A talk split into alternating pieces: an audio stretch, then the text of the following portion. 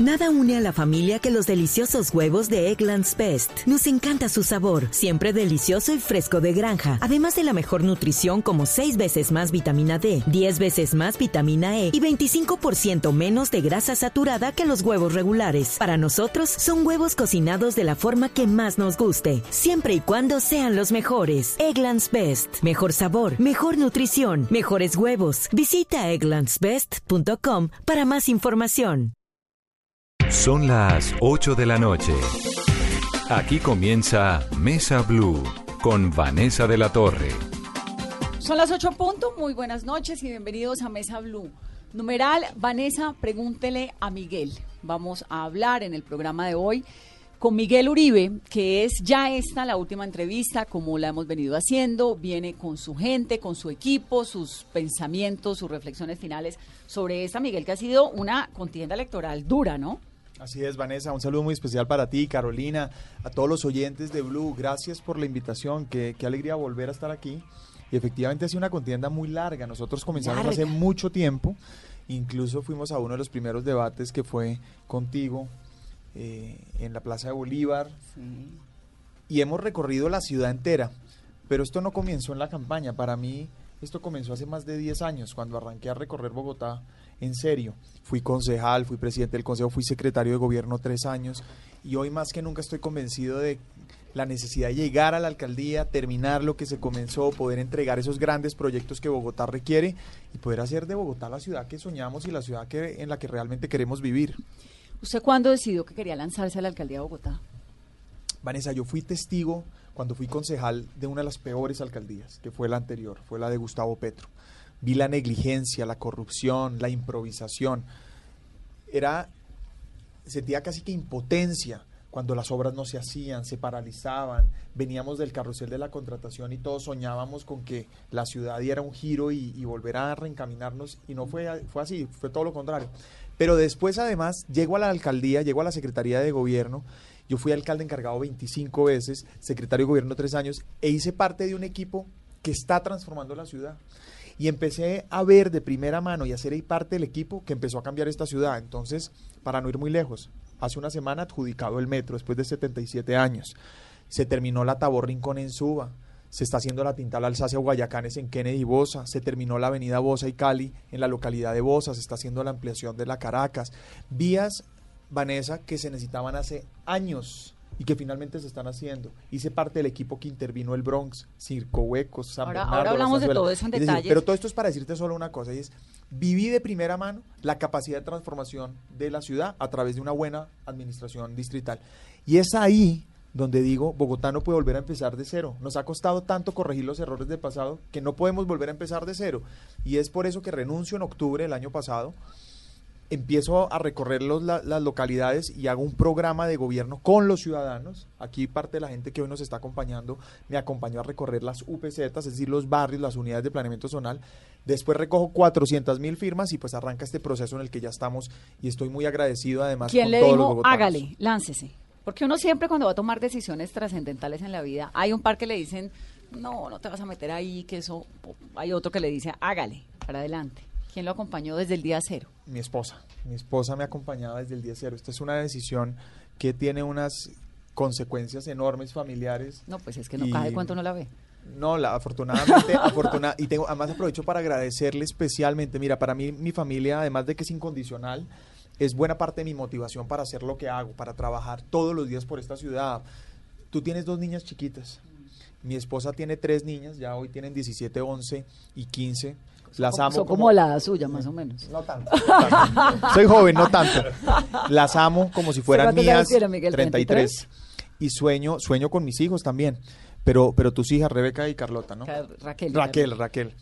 Y eh, realmente aquí yo, la pregunta es, ¿qué ciudad les queremos dejar? Los que tenemos niños en la casa sabemos que es inevitable cuando, que llega un momento en donde ellos salen solos a la calle. ¿Cierto? Y yo creo que ese día como mamá vas a vivir tú, ¿no? El día que sale, salen tus hijas a la calle por primera vez, ¿qué calle le quieres encontrar? ¿Qué calle vas a ofrecerles? Y eso es precisamente por lo que trabajo. Entonces mi esposa renunció al trabajo y se dedicó a la campaña, para, precisamente para estar juntos, para poder trabajar juntos, para vernos. Eh, me ha acompañado en todo este proceso. Es una consejera eh, que además piensa, yo conocí a mi esposa además en trabajo social y compartimos esa vocación de servicio social, entonces es enamorada de lo que yo hago y de lo que estamos haciendo, entonces bueno, te diría que una de las personas más importantes es mi esposa, es mi familia, es lo que defiendo, es en lo que creo y es lo que voy a hacer una ciudad para estos niños, para estas mujeres. Ha sido una campaña, bueno, larguísima, además muy interesante porque pues hay unos candidatos, eh, aquí siempre decimos que uno les ve a todos, ¿no? El equipo con el que llega y todos son muy preparados, tienen propuestas distintas, obviamente modelos distintos de ciudad.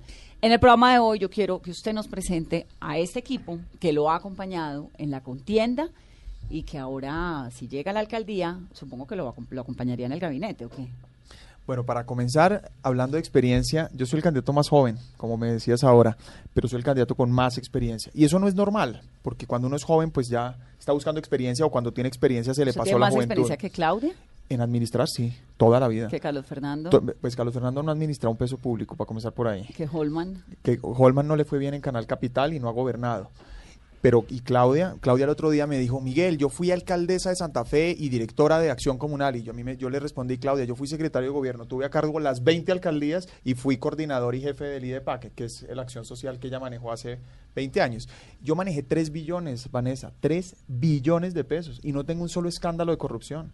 Tuve 2 mil personas a cargo, fui 25 veces bueno, alcalde pero eran alcaldías encargadas. finalmente, no, no, no, tuve la gente directamente y tuve 3 billones de pesos. En la Secretaría. En, la Secretaría coordinando además la plata de las alcaldías locales, que eran focos de corrupción en las administraciones de Samuel y Petro.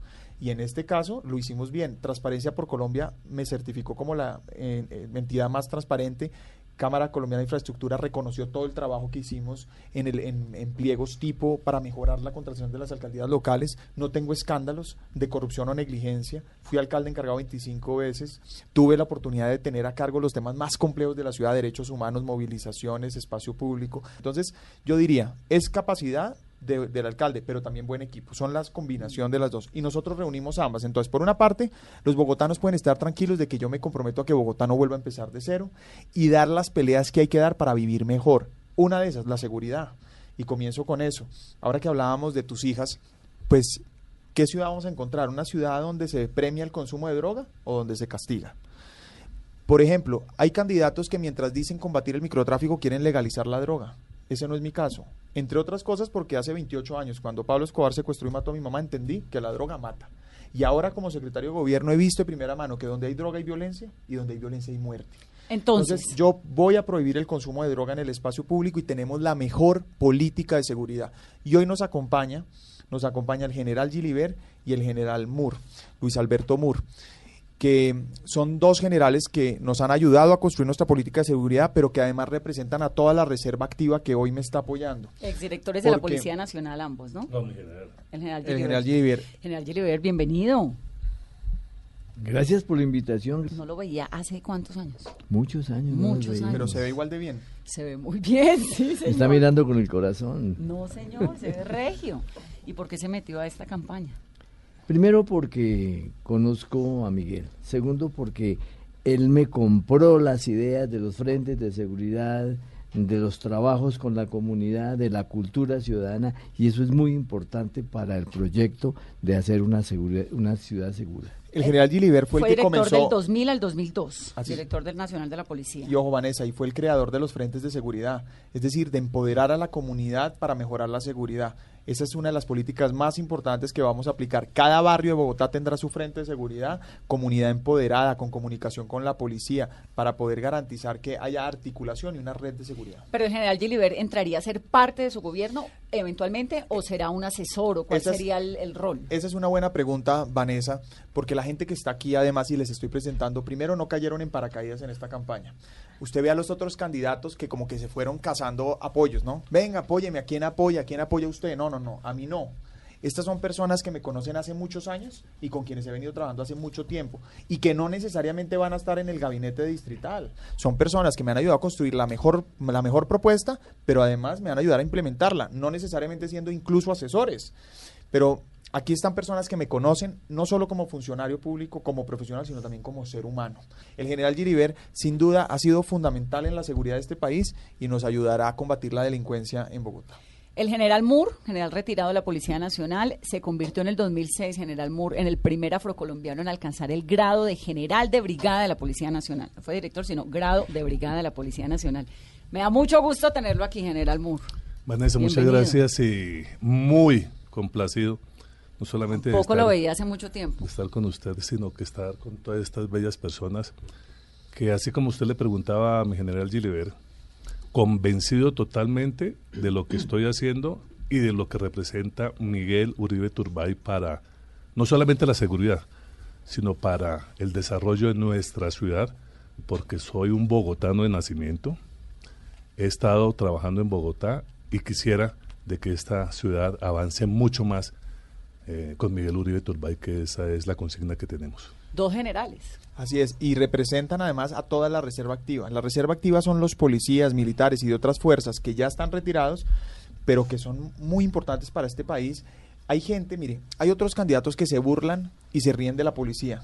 Yo no, yo los apoyo. ¿Quién se burla y se ríe de la policía? No, cuando hay otros candidatos que dicen es que los policías están es para capturar delincuentes, no para eh, patear vendedores de empanadas, o cuando dicen que los policías deben estar es trabajando y no chateando, pues finalmente están es desconociendo y subestimando un trabajo muy berraco. Mm. Es que cuando yo fui secretario de gobierno, vi de primera mano lo que implica ser policía, esos turnos interminables y casi que un trabajo permanente. Entonces es, es muy desconsiderado la manera en la que lo- los, los- se- se expresan de ellos. Pero además, claro que yo voy a combatir la corrupción en la, en la institución y mi mejor aliado, ¿quién es? Pues el comandante de la policía. Claro que voy a combatir el abuso policial, pues ¿quién es mi mejor aliado? El comandante de la policía. Pero generalizar es muy grave y hacerle daño a esta institución es muy grave. Pero además, para poder trabajar en equipo, que yo sé que es trabajar en equipo con ellos, pues usted tiene que reconocer el valor de ellos y de quienes ya prestaron servicio. Entonces, para decir esto rápidamente, Petro, por ejemplo, decía, lo bueno es mío, lo malo es de la policía. No, eso así no funciona. Usted A mí, está los para policías, asumir aquí los la responsabilidad la asumamos con toda y vamos a sacar esta ciudad adelante con toda. Es más, el 28 de enero, de perdón, de octubre, el 28 de octubre, día siguiente a la elección, el próximo O sea, lunes. de hoy en ocho. De hoy en ocho, me siento con el director nacional de la policía y empiezo a construir mi programa de seguridad, mi plan de seguridad. El programa ya lo tenemos, ahora el plan que vamos a, a implementar desde el primero de enero. Yo no llego a aprender o improvisar. Y lo segundo que te quisiera decir es, somos el único programa, el único que tiene contemplada la vinculación de reserva activa, es decir, policías o militares que ya saben de seguridad para que nos ayuden en, temas de convivencia y prevención. Entonces, estos dos generales a quienes admiramos tanto en el país por lo que han hecho y por las luchas que se han dado, en el caso del general Gilibert, pues histórico lo que ha hecho en, en- materia de seguridad, y del general Luis Alberto Mur también un tema de inclusión. Como tú decías, es el primer eh, general afrocolombiano y eso hace parte de que esta también es una campaña que reconoce diferencias y diversidad. Dígame, porque le veo que lo de la seguridad es como un gran baluarte de su campaña. El Además- más importante. ¿El más? El más y en el que más experiencia y conocimiento tengo. ¿Cuáles son, si usted tuviera que resaltar tres puntos de su programa de seguridad, cuáles serían? El primero, sin duda, es la prohibición de de, la droga en el espacio público, en todo lado. Yo no quiero que tus niñas salgan a la calle a oler droga. Que tú las lleves a los parques y compartan los Pero parques eso con los tendrá jíbaros. que ir acompañado de algún proyecto Ah, no, claro. sólido de, Claro, de pero salud lo primero, pública. primero es la determinación, por supuesto. Tenemos centros de rehabilitación, tenemos programas de, por ejemplo, la Universidad del Deporte, formación, Universidad Distrital y Sena en los colegios en jornada nocturna para que los jóvenes estudien, etcétera. ¿Qué Pero- pretende hacer, por ejemplo, con los con los las personas que son adictas, los consumidores? No, atenderlos con rehabilitación y ofrecerle red de apoyo a las familias. Una mamá, una mamá en cualquier parte de la ciudad no sabe a quién llamar cuando tiene un consumiendo. Pues le vamos a dar la oportunidad que tenga un contacto, una comunicación exclusiva y centros de rehabilitación. Pero entonces el primero es cero droga en el espacio público. Soy el único candidato a todos los oyentes, soy el único candidato que va a prohibir el consumo de droga en todo el espacio público, porque es la única manera de combatir de frente el microtráfico. Los otros candidatos han dicho ser permisivos con el consumo y yo no quiero que sus hijos, nuestros niños, compartan el Pero entorno Miguel, con mire. Segundo, uno ve, espéreme un segundo porque ahí sí quiero ahondar en ese tema, porque uno ve cómo las ciudades del mundo han ido cambiando. Entonces, por ejemplo, Washington D.C., que bueno, uno pensaría Washington imposible. Washington está hoy en día regulado el consumo de marihuana. Mira, por ejemplo, Los Ángeles, te voy a dar un ejemplo, Francisco. Holanda, que es el país En Holanda usted va y se mete a un coffee shop y se fuma lo que quiera, Eso, si ¿Se quiere. mete en dónde, perdón? A un coffee shop. Se mete, entonces uno se mete a un sitio. En Uno Holanda, a un- sí, pero también no, No, a esto. necesita meterse. No, si no, se quiere fumar un porro en el parquecito. Es prohibido. En Holanda, el, el- el- el país más progresista, entre comillas, en legalización de drogas, es, se- es legal consumir droga y es prohibido en el espacio público hacerlo. Y en Colombia estamos en el peor de los mundos. Es ilegal consumir y se puede consumir en todas partes. Entonces, mira tú, en los lugares, allá se puede consumir en sitios privados. Eso sería el primer punto. El segundo es comunidad. Es empoderar a la comunidad, frentes de seguridad, reserva activa en convivencia y prevención, hacer esa red de prevención y control con la comunidad. No hay una ciudad segura en el mundo, Vanessa, en donde la comunidad sea indiferente. Necesitamos comunidad jugada, jugada a construir, a construir seguridad. Y el tercero es cero impunidad. Cero impunidad. Nos cansamos de la impunidad, esa impunidad que hemos vivido durante años en el país y en Bogotá.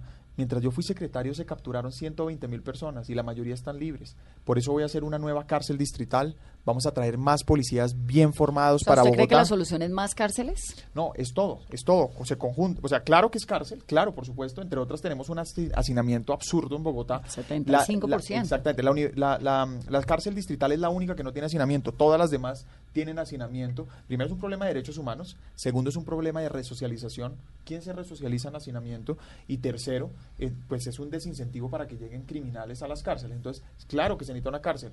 Ya te estaba hablando hace un minuto y ahora lo vamos a hablar cuando hable con ellas, con, lo- con el resto de las personas, un poco sobre las oportunidades. Pero lo que sí es claro es que necesitamos una nueva cárcel y conmigo van a tener un alcalde que le duele la, la inseguridad. Conmigo, los niños, tus niñas no van a estar solas en Bogotá, conmigo, porque sé lo que eso implica. En materia de seguridad hay un punto que nos hace falta y es Bogotá casi siempre es el epicentro de las protestas, de los disturbios. Eh, ¿Qué va a hacer con el SMAT? ¿Fortalecerlo, reformarlo o quizá como se está planteando desde el Congreso, hay quienes piden eliminarlo? Bueno, el SMAT es una de las capacidades importantes que tiene la fuerza pública precisamente para evitar ese tipo de disturbios. Ya dije que estoy en contra de cualquier tipo de abuso policial, pero también estoy en contra, por encima de todo, de la delincuencia y vandalismo. No podemos seguir justificando vías de hecho. Es más, no queremos más violencia. Pero yo soy consciente que hay que tener derecho a movilizarse y conmigo los bogotanos van a poderse movilizar pacíficamente. Ya lo hice Movilizar es protestar. a y salir protestar, salir. y- ¿Sabes cuántas movilizaciones hubo mientras fui secretario de gobierno? Dos mil. Dos mil, Carolina. ¿Y sabes cuántas terminaron en, en protestas? Menos del 3%. Las mismas que con Petro y Samuel.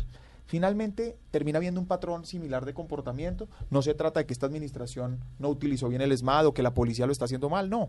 Se ¿Qué, trata. qué se es lo que pasa con el SMAT? ¿Qué es lo que pasa con, por qué está esto tan desmadrado cada vez que hay una protesta estudiantil? Cada vez no, el 3, 4% Las de las veces. veces. Las últimas ¿y sabes veces por qué pasa? La pregunta será, ¿qué pasa con el ESMAD o qué pasa con los vándalos que salen a destruir la ciudad? No, no, ¿O por con qué los no los capturan a los vándalos? No, es que es muy, pues mira, hay una, una, pro- una de las protestas últimas, salieron 5 mil, 6 mil, 7 mil personas y al lado hay 100 personas vándalas. Entonces, los vándalos, los 100 vándalos hacen quedar mal a los 5 mil protestantes, pero vaya usted y metas en una manifestación a coger esos 100 a ver qué pasa. Es imposible. Entonces tenemos que trabajar en individualizar realmente esos vándalos con tecnología. imposible? No, porque la gente muchas veces es solidaria. Mire, primero porque el ESMAD está descontrolando, conteniendo. Entonces, le voy a dar un ejemplo. Están acabando Transmilenio. Llega el ESMAD, tienes que eh, repeler el ataque o, el, o la agresión, tiene que contener, tiene que proteger a los bogotanos que están siendo víctimas. Aquí Entonces- tuvimos un entonces, programa con el SMAT y nos difícil. pareció fabuloso porque realmente le pusimos rostro a todas esas. Claro, es que son personas, son robots, exacto. son personas de No carne y hueso que también les duele. Pero yo no he podido entender, Miguel, honestamente, usted que su proyecto principal de, de Bogotá de seguridad, no he podido entender cómo es posible que hay 15 vándalos, porque tampoco es que sean mil, ¿no?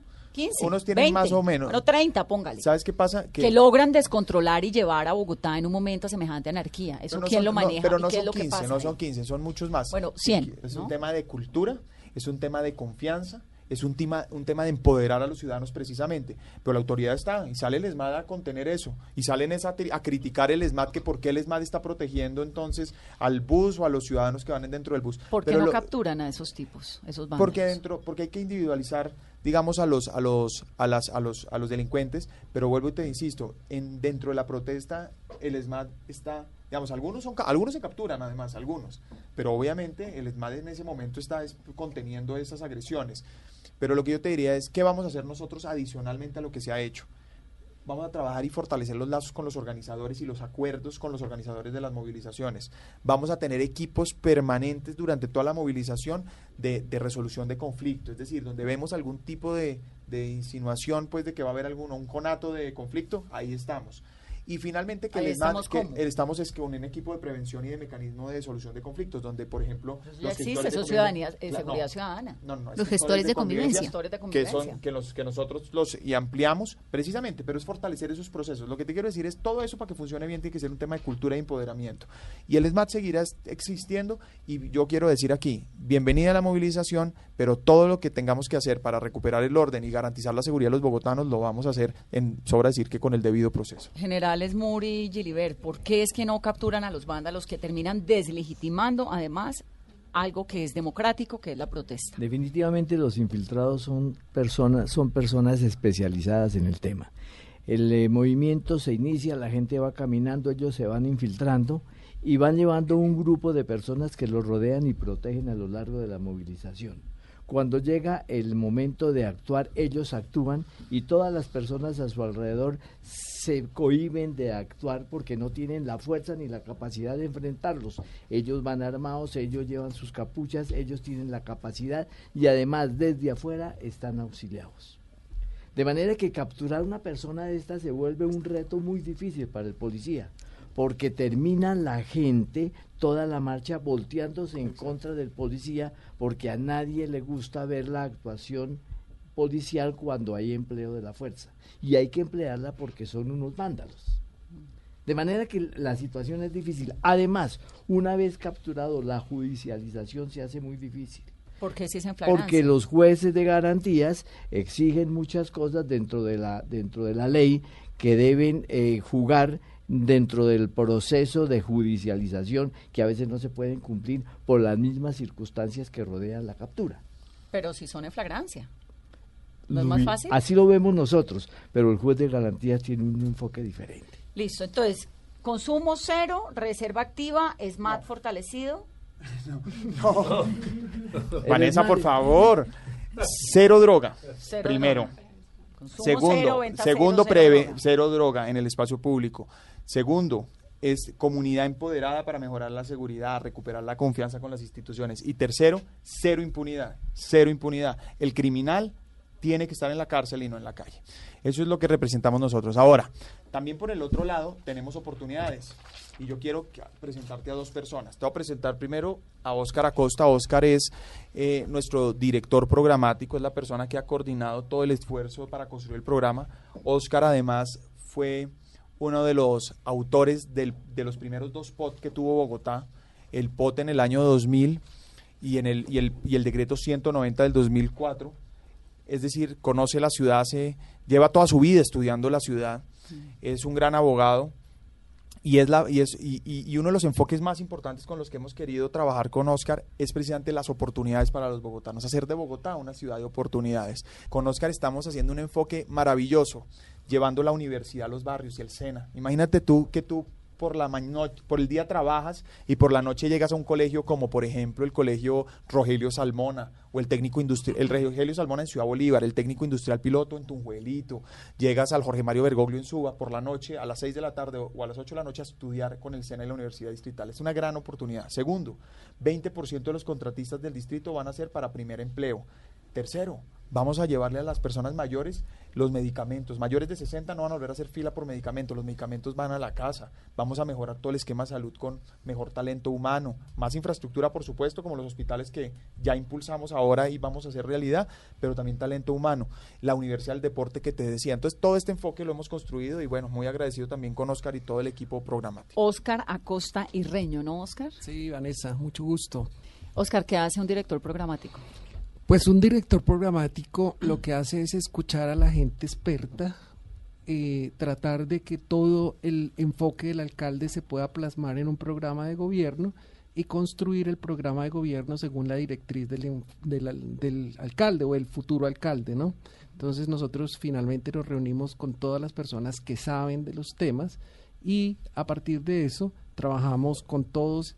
Adicionalmente, Miguel, el primer punto que, que nos pidió fue que eh, no lo hiciéramos solamente a partir de técnicos ni de personas muy expertas, sino el primer tema que Miguel instruyó fue poder trabajar directamente con la gente. Entonces, fue un trabajo que empezó hace mucho tiempo, porque cuando nosotros arrancamos, lo primero que hicimos fue unos eh, talleres en las localidades. Hicimos una cantidad de talleres donde se escuchó cuáles era la problemática de la gente, qué era realmente lo que estaba eh, buscando la gente y a partir de eso fue que cuáles eran hacia hacia dónde en la Bogotá de Miguel Uribe hacia dónde debe crecer la vivienda hacia dónde debe crecer la ciudad mira el crecimiento es un tema que, que, que, depende, digamos, no es no depende del alcalde, sino depende ni, ni siquiera como de las proyecciones de crecimiento del DANE ni esas cosas. La ciudad tiene un crecimiento histórico, vegetativo, las ciudades en el mundo no se planean como lo dicen para los 12 años del plan de ordenamiento. Si usted mira, por ejemplo, Barcelona, Barcelona se planeó el ensanche de Barcelona para la ciudad de los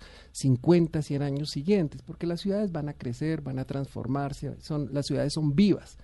Entonces, en este momento, eh, en los temas de vivienda, que es un tema importante para el alcalde, porque no solamente la vivienda es, digamos, darle vivienda a la gente, para el alcalde Miguel Uribe, obviamente, que yo ya, él, él es mi alcalde.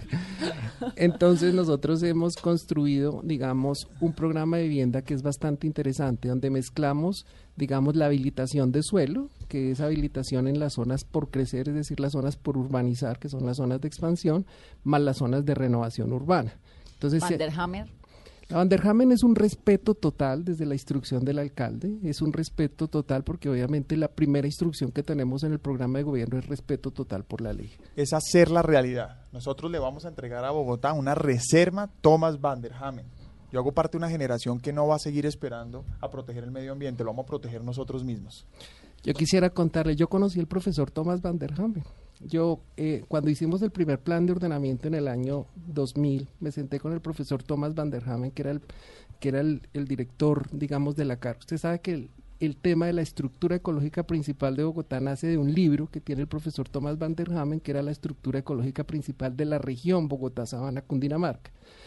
En ese momento no hablábamos nunca de una reserva Thomas Van der Hamen ni de una reserva, sino la posición de la CAR en el año 2000 era que la ciudad debería ser rural para no conurbar la ciudad de Bogotá, el perímetro urbano con Chía, sino no generar conurbación. Y luego, el, en su momento, lo que se quería era generar la gran expansión urbana hacia el norte para poder, digamos, evitar lo que pasó históricamente con Bosa y, y esa zona de la ciudad, donde se decía que lo que se debía era proteger las agrológicas 1 y 2 y finalmente nunca se dejó desarrollar eh, esa zona de Bosa hacia el sur de la ciudad. Entonces, ¿qué ocurre? La tierra o cualquier cosa que no se planee se desarrolla con norma o sin norma. Entonces el proyecto es... Hay, hay, es decir, si uno no toma acciones adecuadas, se, se, vuelve una, urbanizar, irregularmente. Entonces lo que tenemos que hacer es garantizar que primero llegue el Estado, que se generen las reglas claras, que se proteja el medio ambiente, los humedales, los ríos, la reserva, y después llegue, llegue, llegue la gente a donde debe llegar. Habrá zonas en donde, por supuesto, nosotros consideramos que no debe haber gente. Numeral Vanessa, pregúntele a Miguel, Carolina. Pusimos desde muy temprano el hashtag y hay muchos comentarios a esta hora. ¿Qué dice la gente? Preguntan a esta hora que si por qué cree que acogiendo las banderas del alcalde más impopular de Colombia va a ganar votos. No cree que hace más por Bogotá uniéndose a Galán. Usted tiene mucho tiempo para ser el alcalde más adelante. También le preguntan si cree que Gustavo Petro tiene un pacto oculto con Claudia López que se evidencia en la adhesión de Ángela María Robledo.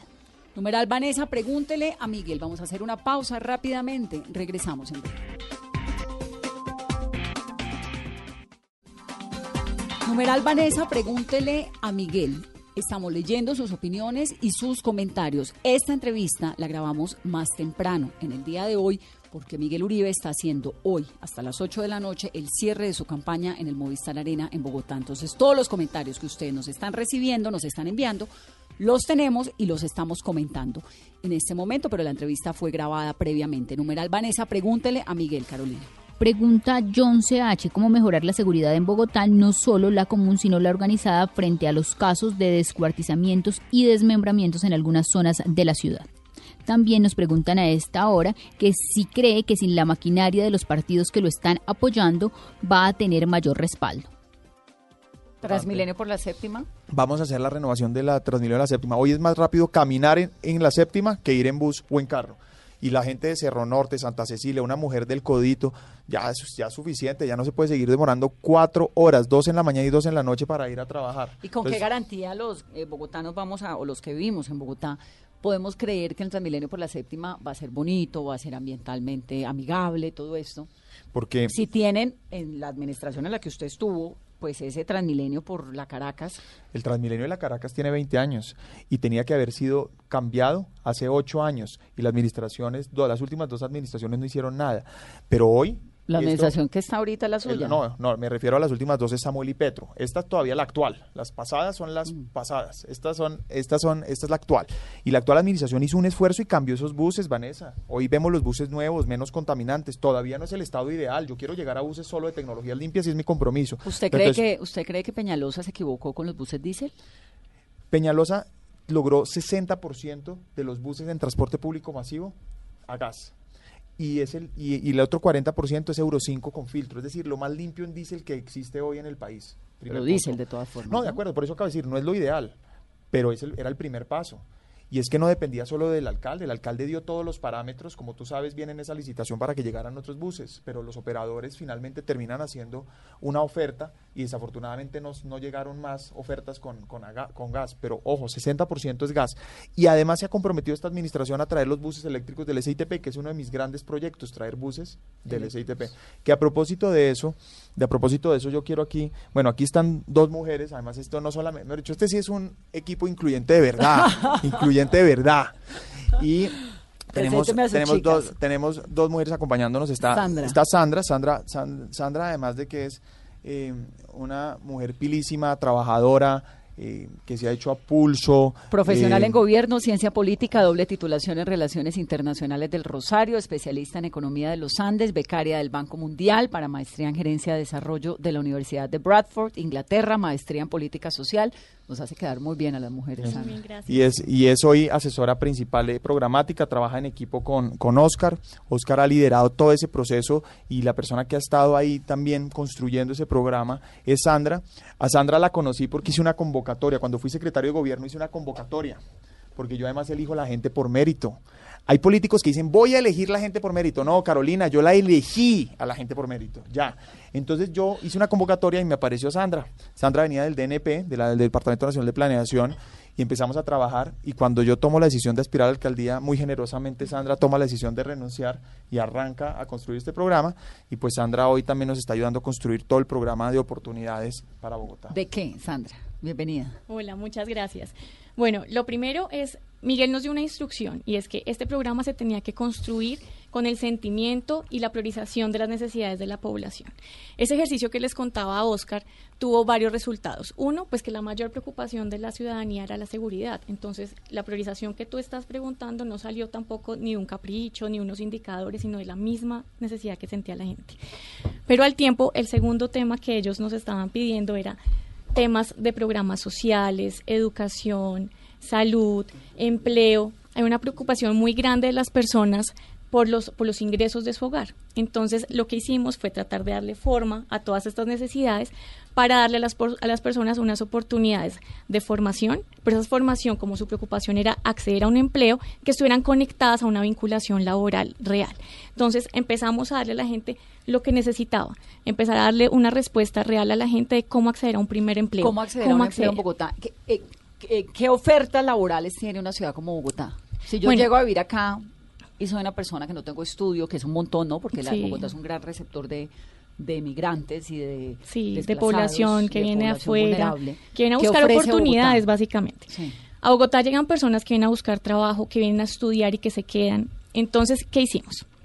Bogotá es el motor de la economía del país. El 27% del PIB del país lo mueve Bogotá. ¿Y a través de qué? Tenemos industria, tenemos manufactura, tenemos especialización de servicios lo que nosotros estamos apostando, que además es un poco ambicioso, pero es lo que tenemos que hacer, es que desde la alcaldía se tenga un liderazgo real en mover la economía del país. Moverla, pero ¿hacia dónde, Sandra? Digamos, uno, ¿qué, lo, qué, tiene Bogotá para ofrecer? Sí, tenemos turismo, tenemos especialización inteligente, tenemos eh, manufactura, marroquinería, tenemos calzado, tenemos una cantidad de industria que nos va a permitir, eh, tanto de servicios como de productos, que nos va a permitir vincular a las personas. Pero además lo más importante es un tema que Miguel eh, ha defendido constantemente y es la obra pública, la obra pública y otro que es la construcción. Entonces, en la obra la construcción de vivienda. En obra pública, por ejemplo, esta administración va a dejar contratados 45 billones de pesos en las diferentes obras, de parques, de colegios, del metro, del Transmilenio con esa obra pública se, se, estima que se pueden generar aproximadamente 400 mil trabajos directos e indirectos en todos los niveles, pues en los todos los sectores. decían que 100 mil trabajos solamente. Solo metro. El metro ¿no? Solo el metro. Y en diferentes cifra. rangos, ¿no? En diferentes, desde trabajos no calificados hasta trabajos muy, Muy especializados se van a requerir. Muy bien. Vamos a hacer una ciudad de oportunidades. Mira, te presento también aquí a Clara Lucía. Clara Lucía Sandoval Clara. fue directora del Instituto Distrital de Protección y Bienestar Ambiental. Animal. Animal. Clara. ¿Miguel es de mascotas? Claro, acabo de adoptar una perrita violeta. ¿Para la en el campaña o la instituto. tenía No, por desde favor, antes? mira, yo cuando mi mamá la matan, yo, una, una de mis compañías, ¿quiénes fueron? Mis perritos. Y yo tenía perros por todas partes. A mi papá le enloquecían porque no le gustaban. Es decir, le enloquecían es porque no le gustaban, pero me daba gusto y me fascinaban los perros. Fui creciendo y entre más grande, mi papá menos gusto me daba. Entonces me fue quitando a mis perritos. Y, mi- y digamos que siempre quise, me casé, las chiquitas de, de la casa quieren perro, querían perro, mi esposa decía que era una gran responsabilidad. Y finalmente nos sorprendió a Isabela y a mí, Isabela es la que tiene hoy 11 años, le fascina y acabamos de adoptar a Violeta en el Instituto de Bienestar de Protección Animal que a propósito creó Clara Lucía y creamos, yo era secretario de gobierno, ella fue la primera directora del instituto y una sociedad que respeta a los animales, una ciudad que tiene una, co- una composición, una sensibilidad muy especial. Pues Entonces, Clara Lucía... ¿no? Que la manera como una sociedad se puede medir o la humanidad de una sociedad se puede medir es un poco cómo se relaciona con sus con sus animales. ¿Cuál es el principal reto que tiene que tienen los animales en, en, en Bogotá? Bueno, primero En una como, administración con animales. como dice Miguel, es una sociedad que está evolucionando, que tiene en cuenta los animales que lo hacen parte de la vida y que para miles de ciudadanos en Bogotá es importante este tema. Eh, sin, du- sin lugar a duda, esta administración avanzó de 0 a 100 en protección animal. Crear el instituto del que la creación fue parte también Miguel, crear inspectores de policía que Miguel creó en la Secretaría de Gobierno solamente para el tema de protección animal, pues convierte a Bogotá en una líder en protección animal, en, no solamente en Colombia, sino en el mundo. ¿Cuál es la razón por la cual, Clara Lucía, hay tanto popó de perro en los parques de Bogotá? Es que uno va al parque, no sé, al Salitre, al parque El Virrey, y es súper difícil caminar, de verdad, con las heces fecales de los perros, pero además está prohibido, hay que recogerlo. Sí, pero mira que aquí hay, aquí hay algo bien importante. Cultura, ¿no? Una cosa es la cultura ciudadana, que las personas tienen que aprender que tener un perro, tener un animal, tiene, implica una gran responsabilidad y que parte de esa responsabilidad es pues recoger lo que hacen en el parque, pero digamos que esa es una labor de código de policía y que tiene que ver mucho con, con la autoridad para hacer cumplir el código de policía. Digamos, no es tanto de protección y bienestar animal, es decir, el animal no más tiene ni- es más cultura ciudadana ¿Cómo le enseña es, a la gente eso? pues digamos que se ha avanzado mucho en, en cultura ciudadana, pero sin lugar a dudas una de las tareas que nosotros nos hemos propuesto es mejorar en cultura ciudadana de tal manera que toda persona que tiene un animal se haga responsable de él, de su cuidado, de su protección, pero además también de la mejor convivencia con los vecinos. La primera propuesta de, de, Miguel precisamente es la creación del primer hospital público veterinario con cuatro sedes en, en diferentes localidades de la ciudad o subsedes donde puedan atender realmente, se puedan atender a estos animales. Eh, digamos que ese sería un avance y va a ser un avance muy importante en protección y bienestar animal que pues va a ser digamos que que haya menos animales en las calles, que las personas puedan cuidarlos mejor, de vacunación. de Re- esterilización. ¿Y qué le responderían a los que dicen, claro, pero nosotros para eh, tener atención médica tenemos que hacer una fila enorme, todavía hay unos retos muy serios con la ciudadanía en, en atención de salud, ¿por qué le van a parar tantas bolas a los animales? hacer inversión en, en- en protección animal no implica quitarle un solo centavo a atención en salud. Eso que quede claro. A la atención en salud es una de nuestras prioridades. Tenemos uno de los programas más ambiciosos para reducir tiempos de espera, atención especializada, atención en casa, medicamentos al hogar a los mayores de 60 y la infraestructura necesaria. Y no le quitamos un centavo ni a la salud ni a ningún otro proyecto. Pero sí somos conscientes que hoy hay uno de los desafíos más importantes de la ciudad es convivir con, con los animales. ¿Y cuánto va a costar ese hospital público con sus cuatro sedes? Pues usamos buena parte de la infraestructura que hoy hay, la Casa de los Animales que se está terminando, todo el esfuerzo que ya hizo el instituto, es decir, el costo va a ser marginal frente a lo que podría eventualmente ser. ¿Dónde está la inversión grande? En la atención. Ahora te quisiera, gr- gracias Clara, y te quería te presentar rápidamente a nuestros últimos dos integrantes que hoy nos acompañan. Son muchos más que no pudieron estar aquí y espero, te- necesitaríamos como cinco programas para presentarte un equipo de lujo. Te voy a presentar a, Lo primero que necesito es que se comprometa que si gana el 27 viene el 28, ¿no? Prometo. Por la noche. Lo prometo, me Listo. encantará estar aquí. Solo, no tiene que traerlos a todos. y está, mira, Eddie, está Eddie, chocuano de nacimiento. Eh, como secretario de gobierno, una de mis prioridades fue combatir el racismo. Eddie es un pilo. Eddie es profesional en ciencias políticas y gobierno de la Universidad del Rosario. Tiene una maestría en gerencia y práctica del desarrollo de los Andes.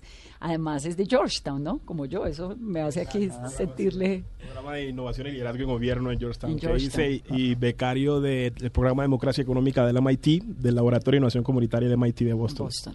Bueno, pues Eddie es un super ejemplo. Vino buscando oportunidades, las tuvo, quiere esta ciudad, trabajó por ella. Y a Eddie también lo conocí haciendo una convocatoria, fue mi subdirector de asuntos étnicos. Hice una convocatoria pública. Aquí llegó el señor. Y Eddie llegó a Bogotá a hacer que a los nueve años. A los 15, 16. ah, no, a los 16. a los 16. Llegué con la historia que llegan muchos muchos colombianos a esta ciudad a buscar oportunidades. dónde? Yo soy del Chocó, de, ¿De Quibdó? Quibdó. Sí, chocuano. Con Más sabor. chocuano que, que el pegado y el arroz clavado y el plátano frito con queso. Que, por cierto, le voy a hacer, le voy a hacer la cuña detonante. Además fue el que compuso el jingle. Cante un minutico, pedazo. Ah, hicimos el jingle, Dale, también se papá. jingle. Fui- El alcalde que merece Bogotá es Miguel Uribe Turbay por un mejor futuro para nuestra ciudad. Miguel Uribe Turbay, Bogotá avanza. Eso, Miguel eso- Uribe eso es Turbay. publicidad Bueno, política, pero- no pero- paga. bueno, pero- el comercial les manda la cuentica mañana. bueno, Pero, un momento que quiero saber un poquito más de su historia y le hago la cuña al Festival Detonante que es ahorita en noviembre, 7, 8 de Así es, lo noviembre. estuvimos en el Bronx hace, hace, Sí. hace un año, yo apoyándolo, En ¿no? el Detonante, sí. Ahora, usted sale de Quibdó y llega a Bogotá, ¿a qué? Llego a Bogotá a estudiar.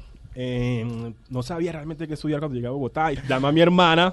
Am, porque, porque mi hermana es como la, digamos, el núcleo familiar mío es mi hermana, mis dos sobrinos y mi hermano mayor. ¿Qué hace su familia en Quibdó? Mi hermana tiene un negocio de comidas, hace, hace com- eh, comidas, hace tortas, digamos, es muy conocida en Quito con ese tema. No me ha regalado Ah, la primera usted nosotros- todavía. Cuando vayamos a Quito, íbamos a ir a Quito con Miguel y no alcanzamos, pero tenemos ahí ya lista la de Quito. Mi familia, entonces mi hermana trabaja en eso, mi hermano vive en Cali, pero básicamente mi mamá, digamos, murió cuando yo ya tenía 13 años, cuando yo cumplía 13 años, y es unos temas también que me une con Miguel, digamos, el haber crecido, digamos, Sí, con las estas figuras, pero muy fortalecido el entorno en el que crecemos y con el gran legado que tenemos. Hace poco le pasó algo a Miguel y yo le mandé un mensaje y le decía, MU, eh, nunca lo hemos hablado, pero yo creo que parte de la misma motivación es poder dejar en alto y orgullosos a aquellas personas que ya no están con nosotros. Entonces es uno de los temas que compartimos mucho.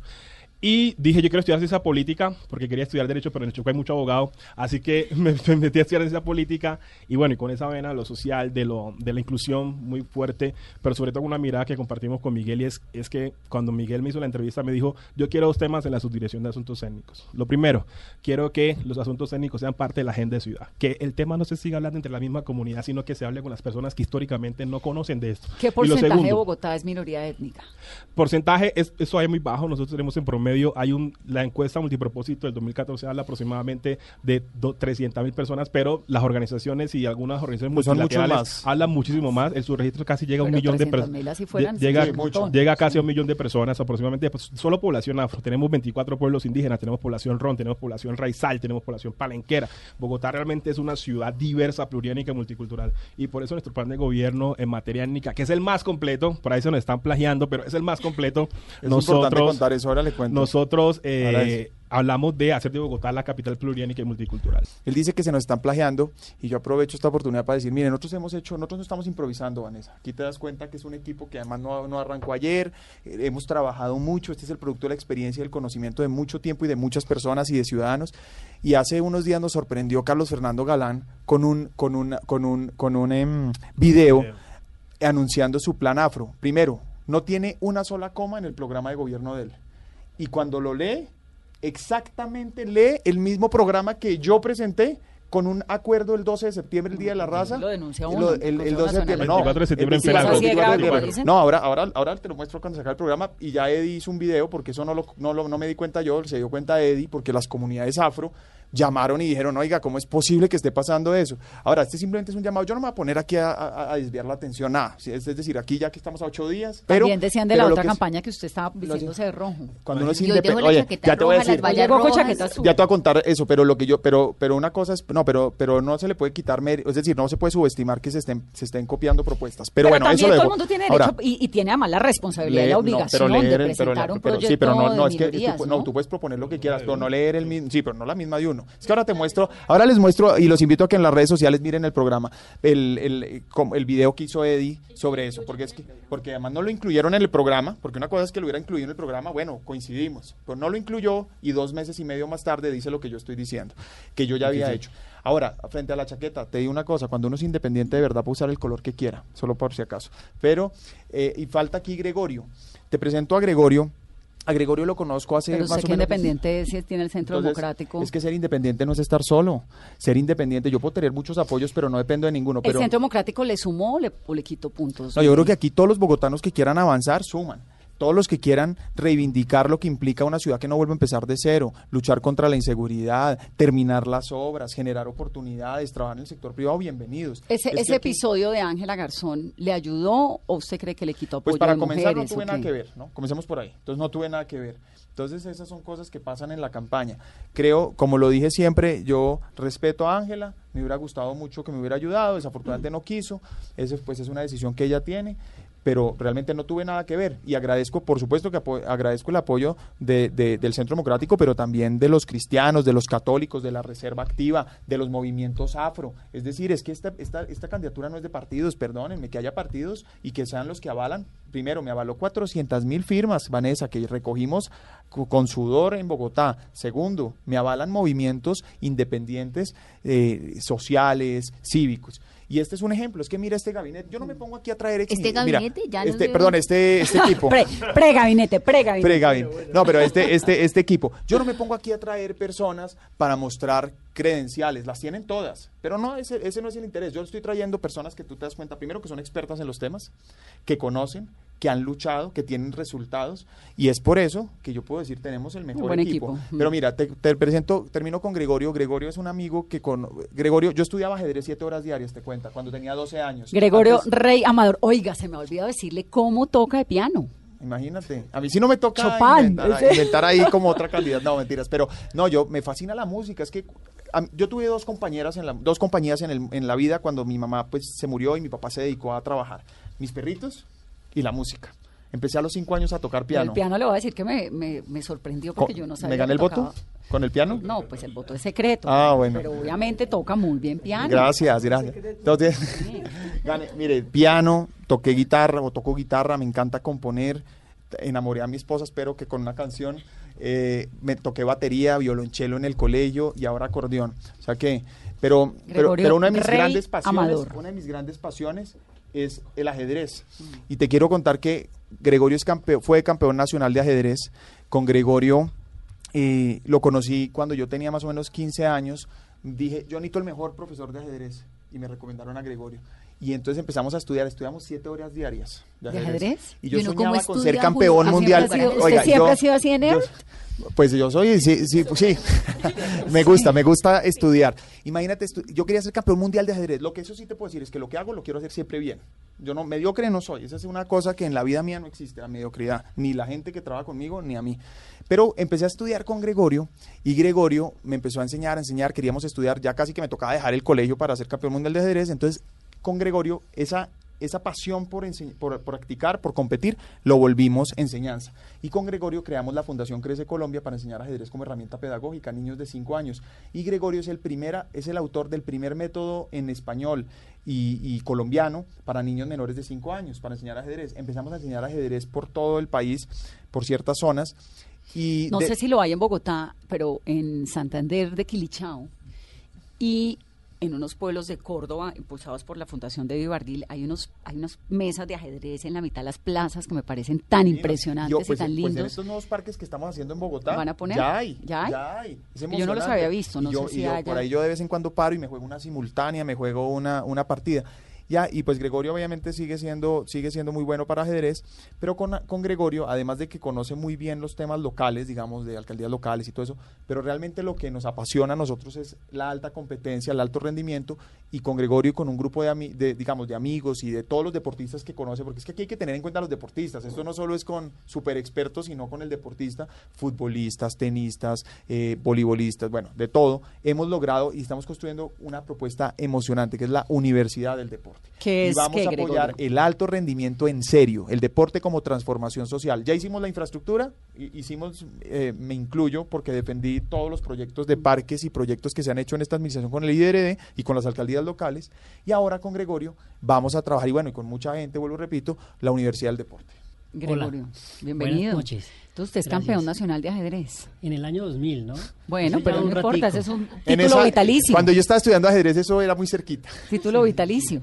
Sí, título vitalicio. ¿Y qué quiere hacer en la alcaldía eventual de Miguel? Bueno, como dice Miguel, estamos hablando de la Universidad del Deporte, ¿cierto? La Universidad del Deporte quiere ser una institución donde los deportistas de alto rendimiento tengan la posibilidad de formarse como profesionales. Hoy en día las universidades dan un porcentaje de beca a dos, tres, cuatro jugadores, cuatro deportistas por semestre.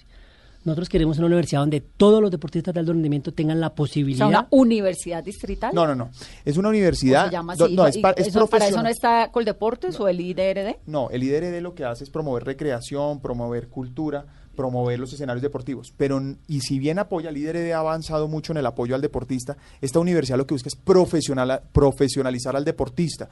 Y implica es darle todo el acompañamiento al deportista, porque un joven, un joven chocuano, un joven bogotano. Por eso, pero es niña una universidad No, pero es un, de, depor- de para ser deportista de alto rendimiento. Solamente deporte, pero Sí. universidad, con clases, con pensum, con Ah, profesores. Claro, ¿Y claro, dónde la no, y con toda la práctica. Bueno, pues ese es uno de los retos, es, pero vamos a hacer la inversión, podemos estimar que vale alrededor de 100 mil millones, pero el, lo- pero el costo no son los 100 mil millones, eso es lo de menos, lo importante es la inversión recurrente que va a tener en profesores, en, en- en- en capacitación, en profesionalización. Y una cosa que a mí me apasiona, todas las disciplinas. ¿Por qué? Porque aquí en Bogotá o en Colombia se apoyan, al, digamos, es obvio, la plata es limitada, entonces hacen lo mejor que se puede, pero se apoyan ciertas disciplinas. Pero en Bogotá y en Colombia hay todas las disciplinas y entonces tenemos que apoyarlos. Ahora, Gregorio, ¿qué piensa o qué propuesta tiene usted para los biciusuarios?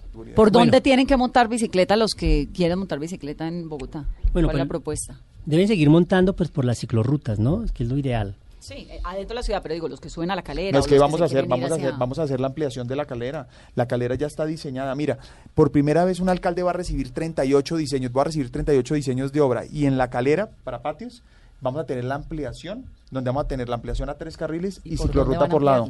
No, pues está, ya está diseñada. ahí al lado. No, no, no, pues una hacia el costado donde se puede ampliar y además el precipicio solo es al comienzo, en la 80 entre la apenas comienza ahí donde co- como se conoce eso 87 popularmente, el 90 y- 87 que es como lo, le dicen ahí donde Belisario, que es donde arrancan todos los ciclistas. Yo ya subía, sobra decir que yo ya subía a patios ¿En eh, bicicleta? en bicicleta. Eh, ¿O y si- no, en bicicleta. en bicicleta y sin tocar el piso. Y, y ahí sigo, ahí estamos. Y ya subí a Monserrate también, la semana pasada subimos a Monserrate a pie. Muy emocionante.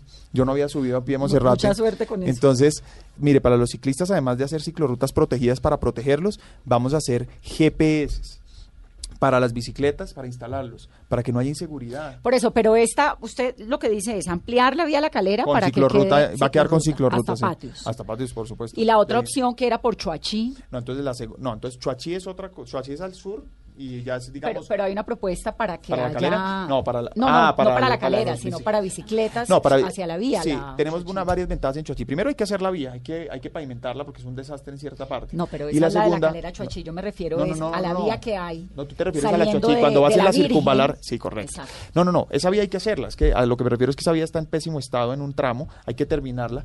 Para ello lo que vamos a hacer es que ya se está haciendo, además es con ejército, se está cubriendo, se está poniendo puntos fijos de control en ejército y adicional, como también en la calera, si tú ves, tú ya ves el ejército en la calera, muy buena, esa fue una de las propuestas o acciones de esta administración. Y eh, una cosa fundamental es que esa es una vía de, de- de circulación restringida, por decirlo de alguna manera, o no restringida, pero de menor circulación comparado a patios. Entonces ahí tú tienes mayor flexibilidad.